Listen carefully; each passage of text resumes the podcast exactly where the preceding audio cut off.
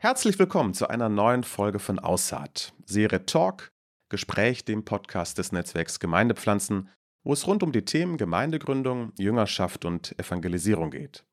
Mein Name ist Jonathan Berschauer und ich freue mich, dass du heute wieder dabei bist.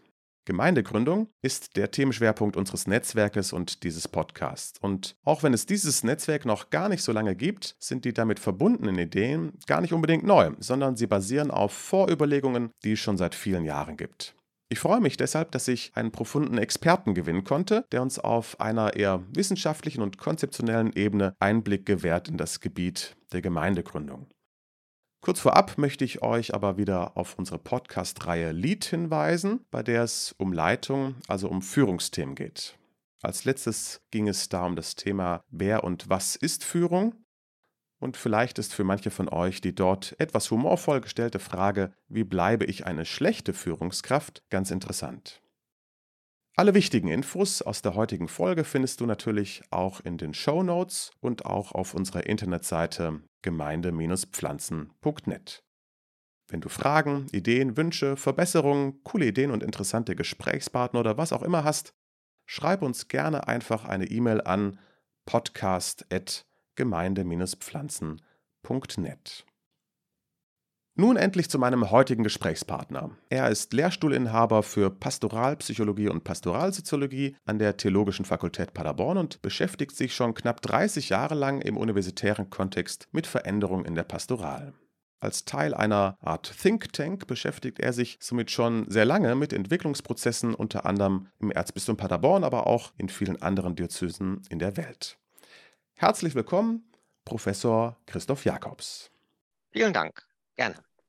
Professor Jakobs, Sie sind ja schon lange mit Veränderungsprozessen in der Pastoral beschäftigt und bei Ihrem Vortrag bei der Montagsakademie vom 2.11.2020, für alle, die den Vortrag nochmals nachhören wollen, ich schreibe euch dann den Link in die Show Notes, hatten Sie eine Präsentationsfolie, auf der es schon im Jahr 2011 um einen Paradigmenwechsel ging, von einem Pfarrgemeindemodell der 50er Jahre des 20. Jahrhunderts zu einem Pfarrei- und Gemeindemodell des 21. Jahrhunderts. Und auf der Übersicht dieser Folie stand unter anderem der Punkt Gemeindegründungen als Leitmodell und Motivationsmodell.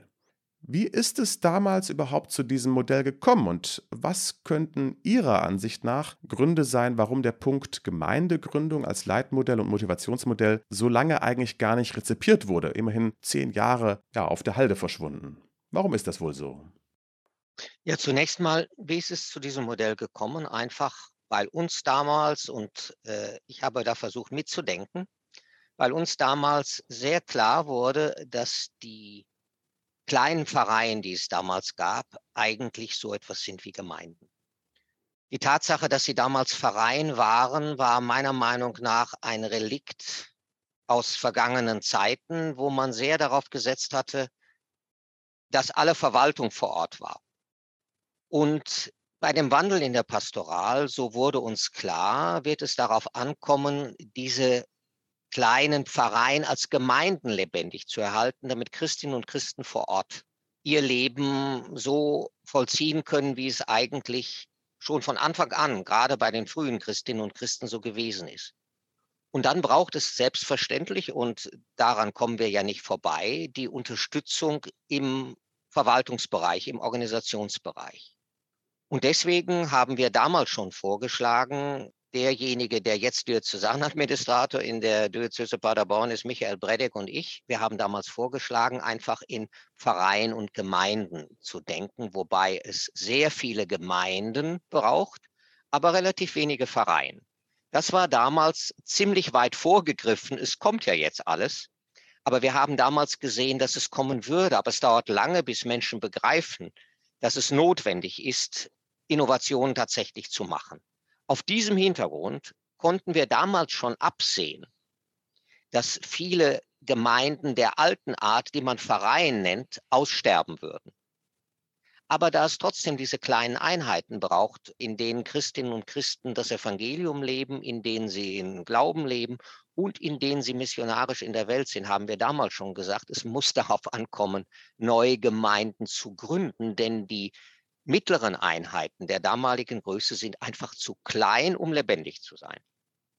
Nun ploppt das Thema Gemeindegründung auch im weltweiten Kontext, zum Beispiel in Amerika, Kanada und Großbritannien, inzwischen ja auch wieder verstärkt auf. Haben Sie eine Idee, warum unter Umständen erst jetzt der Kairos, eben also der richtige Zeitpunkt für dieses Thema gekommen ist? Das hat etwas mit der äh, gesamtgesellschaftlichen Entwicklung zu tun. Zumindest in der westlichen Welt. Ich sage ganz bewusst, in der westlichen Welt ist das Christentum insgesamt nicht mehr volkskirchlich denkbar und auch nicht bespielbar, sondern es wird darauf ankommen, dass es sehr viele lebendige Christinnen und Christen gibt, die von unten her Gemeinde gestalten. Also nicht mehr das Denken in den äh, großen volkskirchlichen Einheiten wird unser Leben bestimmen können, sondern das sich mit anderen zusammentun, um das Evangelium zu leben. Und das ist, glaube ich, etwas Neues für die westliche Welt. Wir haben Kirche als Institution gedacht, aber Kirche ist selbstverständlich mehr als eine Institution oder ich würde sagen umgekehrt. Kirche ist zunächst mal das, was Menschen zusammen in der Beziehung zu Jesus Christus machen möchten. Und dann braucht es eine institutionelle Komponente. Aber dieser Switch im Perspektivenwechsel, das ist das, was wir damals einen Paradigmenwechsel genannt haben. In dem schon angesprochenen Paradigmenwechselmodell werden Gemeindegründungen als Motivationsmodell bezeichnet. Was ist damit grob gemeint? Könnten Gemeindegründungen vielleicht so eine Art Werkzeug sein, um ja, Energie in der Kirche freizusetzen? Sie haben vorhin ganz kurz auch auf die Führungstheorie angespielt und da würde ich jetzt gerne mal anknüpfen. Wann werden Menschen aktiv? Menschen werden dann aktiv, wenn sie den Eindruck haben, wir können es selber machen.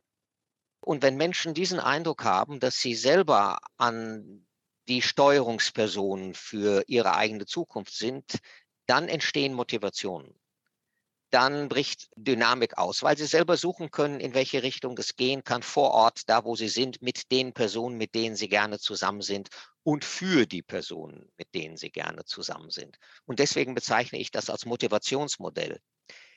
Da ist kein obrigkeitliches Denken mehr. Also ich brauche einen Befehl von anderen, um etwas zu machen, sondern in mir steckt Motivation für das, was mir wichtig ist. Und das werde ich möglichst versuchen, mit anderen zusammen zu verwirklichen. Deswegen äh, bezeichne ich es als Motivationsmodell. Gerne möchte ich nochmal den, äh, ja, den Blick etwas weiten. Wir haben in einer unserer Podcast-Serien, also eben Lied, erst vor kurzem eine Folge zur inneren Kündigung gehabt. Und viele Menschen in der Pastoral haben den Eindruck, dass sie, ja, um es mal so hart zu formulieren, dass sie von der bestehenden Struktur aufgefressen werden und ja, dass sie keinen Sinn in der Arbeit finden. Sie, Professor Jakob, sind nun auch Mitverfasser einer groß angelegten Seelsorgestudie, die sich unter anderem mit der Gesundheit von Seelsorgern auseinandersetzt. Wo sehen Sie vor diesem Hintergrund mögliche positive Auswirkungen von Gemeindegründungen auf Seelsorger? Lassen Sie es mich mal von der anderen Seite her formulieren. Für Gläubige und ihre Seelsorgerinnen ist es wichtig, dass sie den Eindruck haben, hier kann ich gestalten. Das gilt für die Gläubigen und ihre Seelsorgenden. Je mehr beide Gruppen, aber auch die Seelsorgenden den Eindruck haben, hier kann ich nicht gestalten, hier kann ich nichts machen, hier werde ich eher als Werkzeug benutzt, als Werkzeug zu sein, umso mehr stellt sich Unzufriedenheit ein und umso mehr stellt sich das ein, was man Kontrollverlust nennt. Die gegenwärtigen strukturellen Bedingungen das wird man ihnen nicht zum Vorwurf machen, sondern das ist eine geschichtliche Entwicklung. Die gegenwärtigen strukturellen Bedingungen führen sowohl bei Gläubigen wie auch ihren Seelsorgenden zu Kontrollverlust. Wir konnten in der Seelsorgestudie zeigen, dass diejenigen, denen es gut geht, wenig Kontrollverlust erlebt haben, sondern eigentlich das Gefühl hatte, hier kann ich gestalten. Und das ist das Wichtigste für die Gesundheit der Menschen grundsätzlich, das gilt für den persönlichen Beruf auch. Das gilt für die eigene Familie auch. Und so ähnlich gilt das in der Kirche auch. Wenn ich gestalten kann, dann habe ich das Gefühl, ich bin der Herr oder die Herrin meines eigenen Lebens. Und das führt in der Regel zu einer höheren Motivationslage und zu einer besseren Gesundheit. So dürfte in einer ganz einfachen Form der Zusammenhang sein. Schicksalhafte Ereignisse, die meine Gesundheit beeinträchtigen, gibt es überall. Aber wenn ich in strukturellen Zwangsbedingungen arbeite, wo viele heute den Eindruck haben, dass sie das tun, das wirkt sich auf jeden Fall negativ auf. Je weniger Gestaltungsspielraum ich habe, umso eingeengter fühle ich mich und umso schlechter geht es mir. Das hat aber übrigens gar nichts mit der Pfarreigröße zu tun, sondern das hat übrigens etwas ganz Wesentliches zu tun mit den Kommunikationsstrukturen vor Ort. Es geht im Wesentlichen um das Klima. Das gilt für kleine Gemeinden ebenso wie für große Vereine. Je besser das Klima ist, je besser man miteinander kommuniziert, je mehr man untereinander im Austausch steht, umso besser geht es einem. Das weiß jeder und jede von uns vom Arbeitsplatz, von der Familie aus. Und jetzt füge ich noch hinzu, wenn also Leute, die Seelsorgenden, das Gefühl haben, hier geht es um mich und um das, was mir wertvoll ist, wird sich das automatisch auf die Gesundheit und auf das insgesamte Wohlbefinden oder nennen wir es ganz einfach mal auf die Lebensqualität auswirken. Also es ist tatsächlich so, dass eben Seelsorger unter Umständen in derzeitigen Strukturen so etwas wie Kontrollverlust erleben und deshalb sich eine große Unzufriedenheit einstellt, weil vielleicht auch Kommunikation und so weiter auch noch vor Ort schlecht laufen. Also es ist so eine Mischung aus verschiedenen Faktoren unter Umständen. Es ist immer eine Mischung aus verschiedenen Faktoren. Wenn wir da äh, einseitig denken, dann werden wir der komplexen Wirklichkeit nicht gerecht.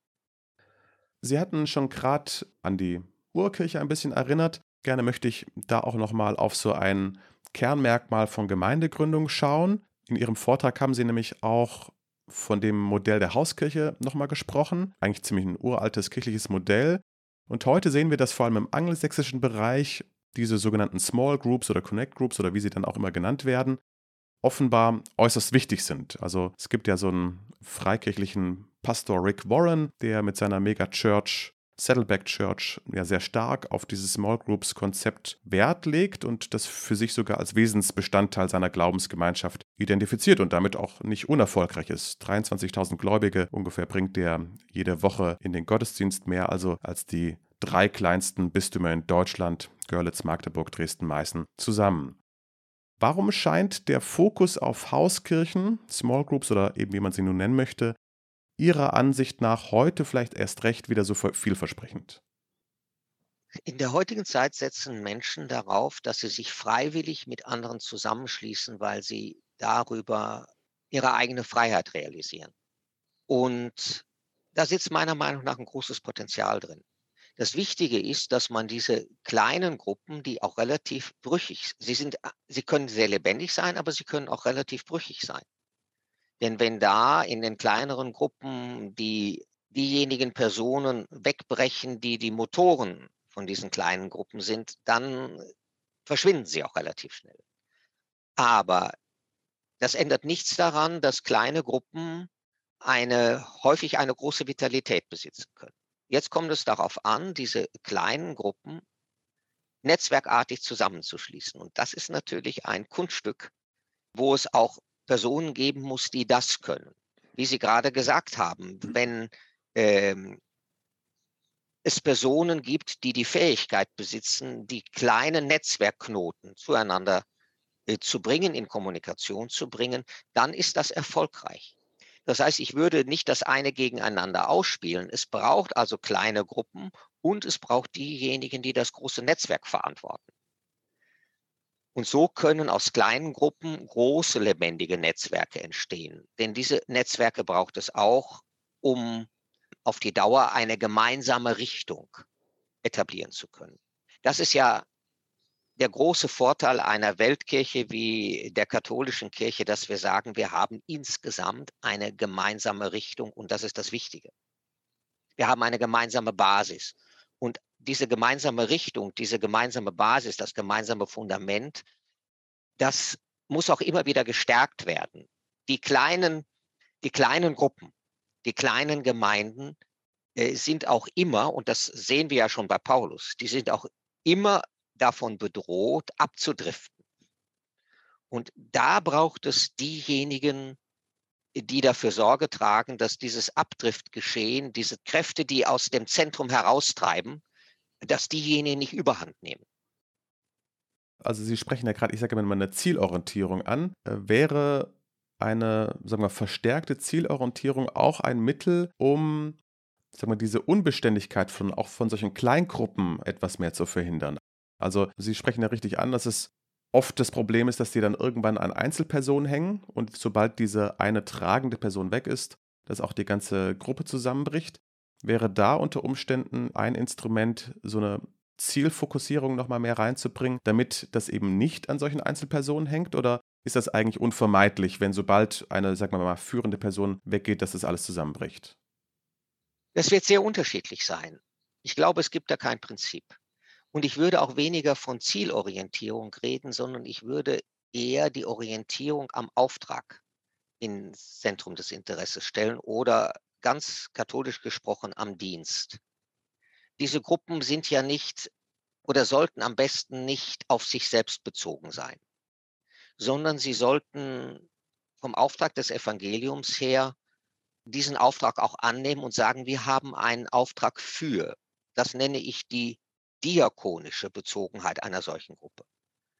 Der sie ist nicht für sich selber da, das natürlich auch ein Stückchen, aber sie ist in der Regel da, um einen Dienst an den Menschen zu tun. Das ist der Auftrag, den wir von Jesus haben.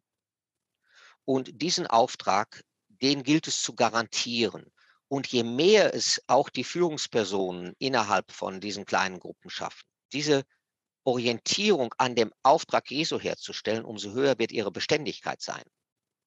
Ich glaube, das ist das Wesentliche. Es geht, geht hier nicht um die, um die Führungspersonen selber. Diese Führungspersonen haben eine Dienstfunktion. Und deswegen haben die meiner Meinung nach diese Führungspersonen den Auftrag, die Beziehung derjenigen, die zu dieser Gruppe gehören, zu diesen kleinen Gemeinden gehören, auf Jesus Christus zu garantieren. Das ist das, was Paulus auch immer wieder gemacht hat. Er hat gesagt, es geht hier nicht um euch, es geht hier nicht um den oder den oder den, sondern es geht darum, dass wir einen Auftrag haben für die Welt. Und das ist das, was wir versuchen müssen. Und was der, nochmal, ich sage es nochmal, was der große Vorteil der katholischen Kirche ist, dass wir einen, einen Rahmen haben, der versucht, alles Mögliche zu integrieren, also das allumfassend zu integrieren. Und das ist unser Proprium, das ist unsere Eigenheit. Ja, das war gerade nochmal ein sehr starkes Plädoyer aus, aus der Selbstbezogenheit hinaus. Sie haben es, glaube ich, auch mal organisationaler Narzissmus, glaube ich, genannt. Also auch dieses Phänomen, dass natürlich systemtheoretisch äh, auch Kleingruppen oder auch größere Einheiten immer auf sich selbst bezogen sind. Vielleicht haben Sie noch eine Idee oder einen Tipp für so Praktiker vor Ort. Wie kann man so etwas aufbrechen? Mit organisationalem Narzissmus habe ich in der Situation, wo ich das zum ersten Mal genannt habe, gemeint, dass christliche Gemeinden und auch die Kirche insgesamt, eine Diözese, niemals in Selbstbezogenheit agieren soll, auch nicht in Selbstmitleid agieren soll, weil es vielleicht so schwer ist, in der gegenwärtigen Zeit den Glauben zu leben oder so etwas ähnliches, sondern dass wir unsere Augen aufmachen sollen. Es hat mir mal ein Bischof ein schönes Bild für die Öffnung der Gemeinde für die Welt deutlich gemacht. Das ist ja auch ein Auftrag des Zweiten Vatikanischen Konzils. Das hat er mal im Raum inszeniert. Das war für mich sehr schön zu erleben. Und zwar, er hat gesagt, stellt euch mal zu kleinen Gemeinden auf. Das war eine große Gruppe von Priestern. Und dann stellten die sich auf und sie bildeten Kreise und fassten sich an den Händen und guckten alle nach innen. Dann hat er gesagt, nein, die Stellung ist falsch. Ihr dürft euch zwar an den Händen fassen, aber ihr müsst nach außen gucken. Und vor allem eine Hand müsste immer nach außen reichen. Das heißt, es geht jetzt nicht um den Zusammenhalt an sich, sondern es geht darum, dass die Gruppe sich stützt, um sich der Welt zuzuwenden und sich den Menschen zuzuwenden. Das wäre meiner Meinung nach das Rezept, um nicht in Selbstbespiegelung, Selbstmitleid oder Selbstbezogenheit zu verfallen, sondern sich anderen Menschen zuzuwenden, weil es der Kern der Botschaft Jesu ist. Jesus hat sowohl seine Jünger wie aber auch zum Beispiel die Pharisäer, das war, das war der, der große Vorwurf, ihr seid selbstbezogen. Es geht, es geht darum, menschenbezogen zu sein. Und das ist der große Auftrag an alle Gemeinden, die wir heute haben und an die Gesamtinstitution, diese Menschenbezogenheit herzustellen. Diesen Auftrag, den wir haben, den Menschen zu dienen. Ja, also eben der Dienst am nächsten. Ich weiß gar nicht, ich, Sie haben es jetzt diakonisch genannt. Darf man darunter auch noch missionarisch dazuzählen? Das ist selbstverständlich so. Wenn wir in die Kirchengeschichte schauen, ist die missionarische Dynamik in der Regel garantiert durch eine diakonische Dynamik, weil nämlich die Menschen an der diakonischen Dynamik den Wert der Botschaft erkennen. Und Jesus sagt es immer in einem Atemzug. Macht die Menschen gesund und, und sagt ihnen, das Heil Gottes ist nahe, das Reich Gottes ist nahe. Das hatten wir gestern noch in der Botschaft des Apostels Lukas. Heilt die Kranken und sagt den Leuten, das Reich Gottes ist nahe. Das hat Jesus immer in einem Atemzug genannt. Das ist nie voneinander zu trennen. Und die Menschen sehen den, den Prüfstein für ein missionarisches Handeln in der diakonischen Zuwendung. Das bestätigt sich gegenseitig. Bis hin zu dem ganz einfachen Mechanismus, dass Menschen die Frage stellen, du tust mir Gutes, warum tust du das? Das ist der Grundstein für alle missionarische äh, Art von Verkündigung. Das ist meine feste Überzeugung, beziehungsweise das ist die kirchengeschichtliche Erkenntnis, dass die Zuwendung zu Menschen eine, eine missionarische Qualität besitzt. Also Mission und Dienst sind so eng miteinander verkoppelt, dass sie weder gegeneinander auszuspielen sind, sondern dass es eigentlich äh, ganz klar ist, die gehören immer zusammen. Ja, kann ich sehr gut mit. Dienst am nächsten im Vollsinne. Also, dass wir Menschen in Beziehung mit Gott bringen, was manche Leute zuerst mal auch irgendwie vielleicht gar nicht mit Diakonie verbinden, dient ja aber letztlich ja auch dem Heil des Menschen. Alfred Delp sagt, es wird kein Mensch an die Botschaft vom Heiland glauben, ehe wir uns nicht blutig geschunden haben im Dienst am bedürftigen Menschen. Und ich glaube, hinter diesem Satz gibt es kein Zurück. Das hat er so klar formuliert für die Kirche in der gegenwärtigen Zeit, damals schon zu einem so frühen Zeitpunkt in der Nazizeit. Ein wunderschönes Schlusswort, äh, lieber Professor Jakobs. Das war wirklich ein sehr informativer Einblick und ich äh, könnte mir vorstellen, dass wir noch ganz viele Stunden noch reden könnten. Ich hoffe, dass wir da auch weiterhin im Gespräch bleiben. Herzlichen Dank für heute. Gern geschehen. Liebe Zuhörer, schön, dass du, dass ihr heute wieder mit dabei wart. Danke fürs Zuhören und ich freue mich auf das nächste Mal.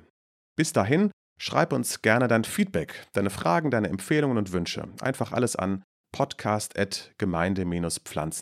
podcast.gemeinde-pflanzen.net. Schau auch gerne auf unsere Internetseite vorbei. Dort findest du auch die ganzen Links zu unserer heutigen Folge.